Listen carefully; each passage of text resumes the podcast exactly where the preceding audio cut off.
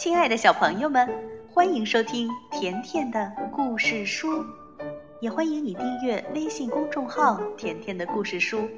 甜妈妈和甜甜每天都会给你讲一个好听的故事。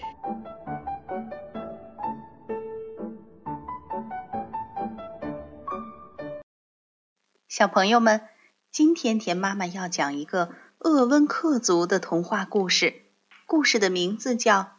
小狐狸。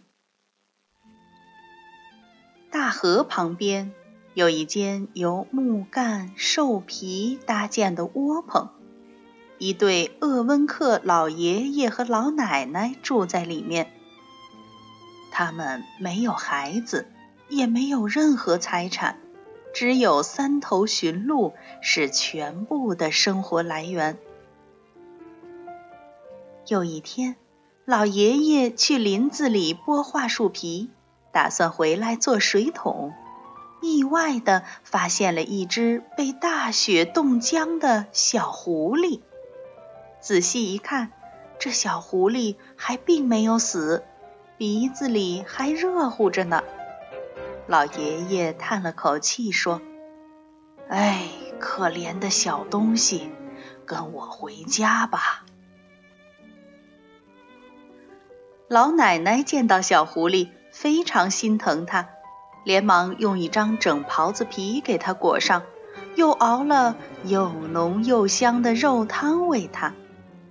小狐狸被救活了，它眨巴着眼睛，甜甜地叫了一声：“老爷爷，老奶奶。”好懂事儿的孩子，老爷爷和老奶奶欢喜极了。已经好多年没听到有人这样叫他们了。老奶奶拆开旧皮衣服，缝了小皮袄、小皮裤，做了皮帽、皮手套和皮靴子。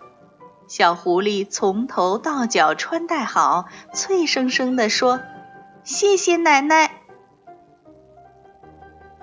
老奶奶笑着对老爷爷说。好神气的小狐狸，真像一个小男孩。小狐狸养好了身体，就留在老爷爷和老奶奶身边，每天帮着干活。老爷爷教小狐狸放牧寻鹿的手艺，挤奶、套缰绳、插干草。小狐狸聪明又勤快，很快就全都学会了。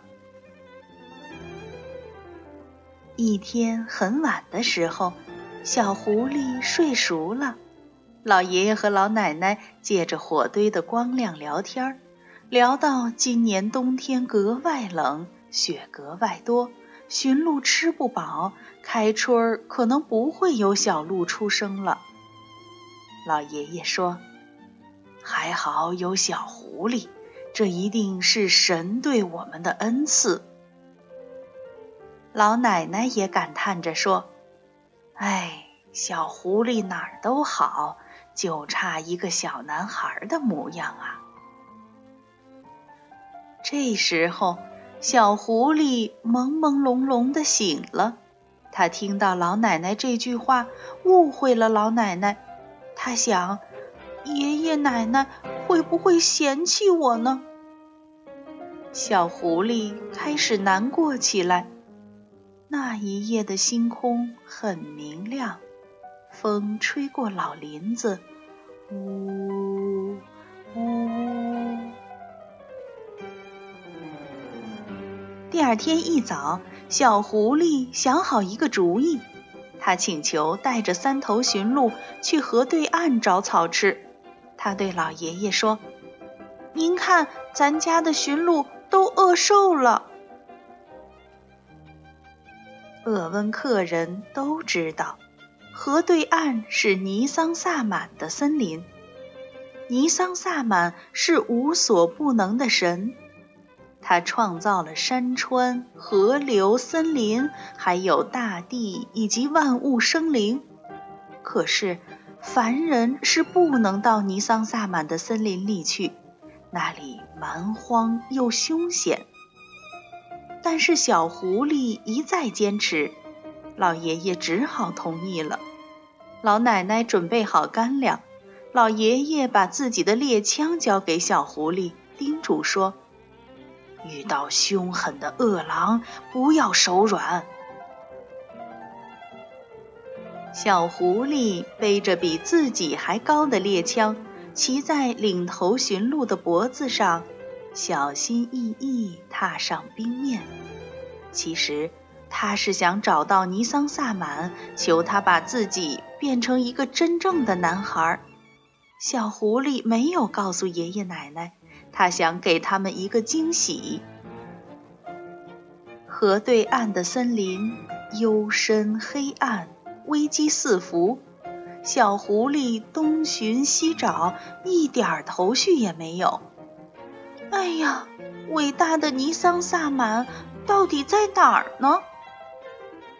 一转弯，迎面来了一只瘸腿的老狼。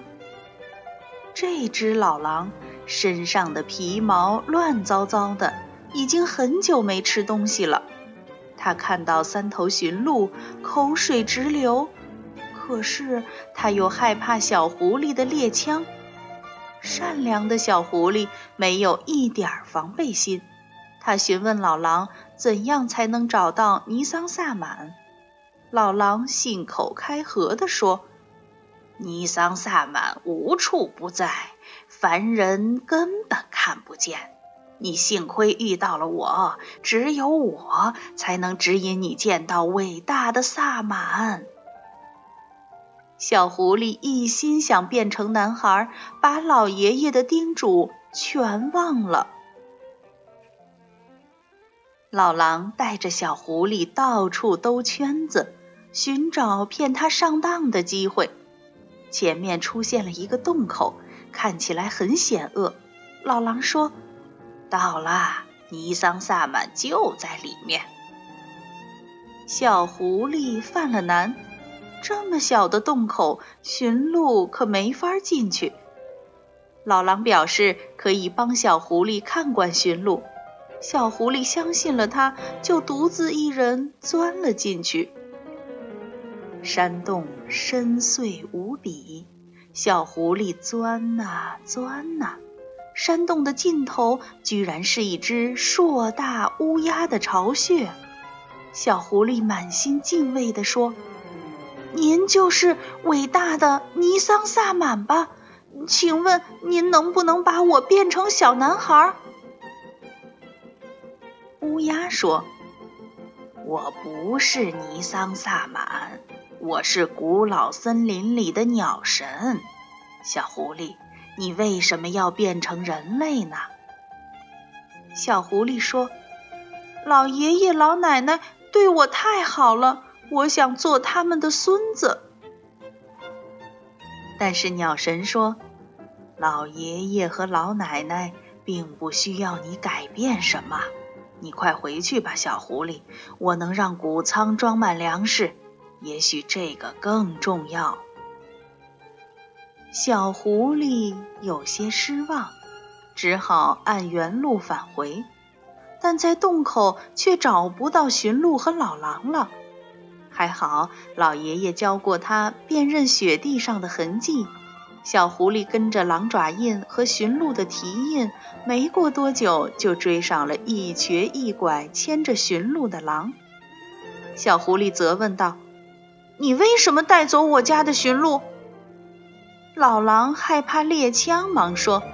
啊，小狐狸，你来的真巧！我刚听说尼桑萨满在山林那边出现了，你要不要去看看？小朋友们，这头老狼可真可恶！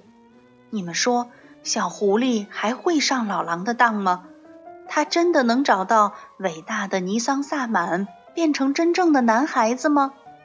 明天，田妈妈接着给你讲童话故事《小狐狸》的下集，记得来听哦！再见吧。